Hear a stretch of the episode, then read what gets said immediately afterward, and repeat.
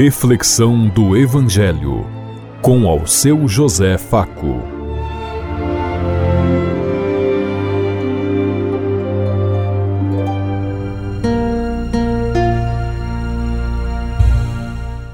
Paz e bem a todos os ouvintes da Rádio Construtiva e todas as emissoras em sintonia conosco e o povo que nos ouve.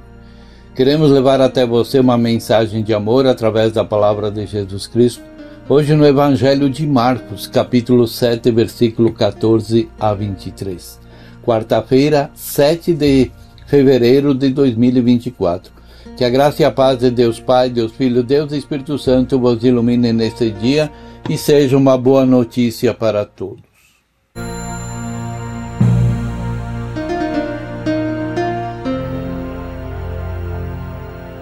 O Senhor esteja conosco, Ele está no meio de nós. Proclamação do Evangelho de Jesus Cristo, narrado por São Marcos. Glória a vós, Senhor. Naquele tempo, Jesus chegou a multidão para perto, chamou a multidão para perto de si e disse: Escutai todos e compreendei. O que torna impuro o homem não é o que entra nele, vindo de fora, mas o que sai do seu interior. Quem tem ouvidos para ouvir, ouça. Quando Jesus entrou em casa, longe da multidão, os discípulos lhe perguntaram sobre esta parábola. Jesus lhe disse: Será que nem vós compreendeis? Não entendeis que nada do que vem de fora e entra numa pessoa pode torná-la impura, porque não está em seu não entra em seu coração, mas em seu estômago e vai para a fossa. Assim Jesus declarava que todos os alimentos eram puros. Ele disse: O que sai do homem, isso é que o torna impuro, pois é dentro do coração humano que saem as más intenções, imoralidades, roubos, assassinatos, adultérios, ambições desmedidas, maldades, fraudes, devassidão, inveja, calúnia, calúnia, orgulho, falta de juízo. Todas essas coisas más saem de dentro e são elas que tornam impuro o homem. Palavra da salvação. Glória a vós, Senhor.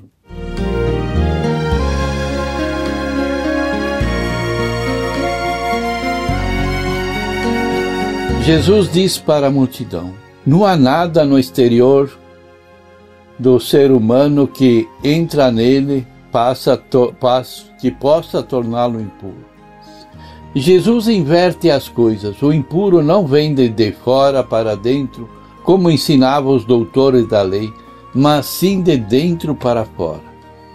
Deste modo, ninguém mais precisa se perguntar se esse alimento é puro ou impuro, se esta comida é pura ou impura, essa bebida pode ser bebida ou não. Jesus coloca o puro e o impuro num outro nível, no nível do comportamento ético. Ele abre um novo caminho para chegar até Deus e assim realiza o desejo mais profundo do povo. Os discípulos não entenderam bem o que Jesus queria dizer com aquelas afirmações. Quando chegaram em casa, pediram uma explicação. Jesus estranhou a pergunta dos discípulos, pensava que eles tivessem entendido a parábola. Na explicação aos discípulos, ele vai até ao fundo da questão da pureza. Declara puro todos os alimentos, ou seja, nenhum alimento que de fora entre no ser humano torna pode torná-lo impuro, pois não vai até o coração, mas vai para o estômago e acaba na fossa. E conforme o pensamento da época, o que estava na fossa não era considerado impuro. Mas o que torna impuro, diz Jesus, é aquilo que sai de dentro do coração para envenenar o relacionamento humano.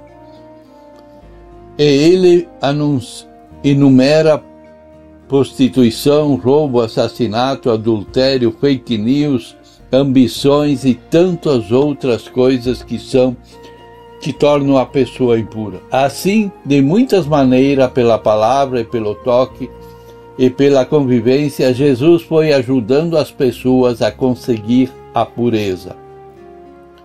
Pela palavra purificava os leprosos, expulsava os impuros, espíritos impuros e vencia a morte, que era a fonte de toda a impureza.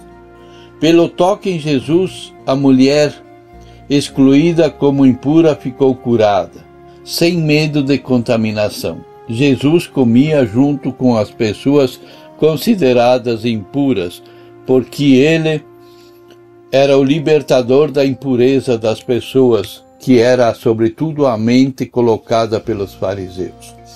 O povo daquela época tinha uma grande preocupação com a pureza. A lei e as normas de pureza indicavam as condições necessárias para alguém poder comparecer diante de Deus e se sentir bem na presença dele. Não se podia comparecer diante de Deus de qualquer jeito, pois Deus é santo. A lei dizia: sede santos, porque eu sou santo. Quem não era puro não podia chegar perto de Deus para receber dele a bênção prometida a Abraão e os profetas do Antigo Testamento. A lei do puro e do impuro foi escrita depois do cativeiro da Babilônia cerca de 800 anos depois do Êxodo, mas tinha suas raízes na mentalidade e nos costumes antigos do povo da Bíblia. Uma visão religiosa e mítica do mundo levava o povo a apreciar as coisas, as pessoas e os animais a partir da categoria da pureza e da impureza. No contexto da dominação persa daquela época do século V ou 4 a.C., diante da dificuldade para reconstruir o Templo de Jerusalém e para a própria sobrevivência do clero, os sacerdotes que estavam no governo do povo da Bíblia aplicavam a lei da pureza e obrigavam a, as pessoas a fazer muitas ofertas para purificar e assim terem dinheiro para reconstruir o templo. Assim depois, a mulher depois do parto, o período da menstruação, a qualquer hemorragia, enfim, eram centenas de motivos que a pessoa se tornava impura para poder levar suas ofertas e fazer seus sacrifícios a Deus, que na verdade era para para enriquecer o poder constituído daquele templo e a construção dos templos que depois só permitiam os poderosos entrar. No tempo de Jesus tocava, tocar um leproso era se sentir contaminado e, e teria que viver afastado da comunidade. Mas Jesus vem e muda tudo isso. Liberta as pessoas, cura essas pessoas, devolve elas à sociedade sãs e curadas. E nós, como olhamos para as pessoas mais simples, mais pobres, como nós olhamos os, os pobres de, de rua que vivem nas calçadas por aí, como nós, nós somos capazes de abrir o coração nesse, nesses tempos e abraçar a causa de Jesus? Pensemos em tudo isso enquanto eu lhes digo. Até amanhã, se Deus quiser. Amém.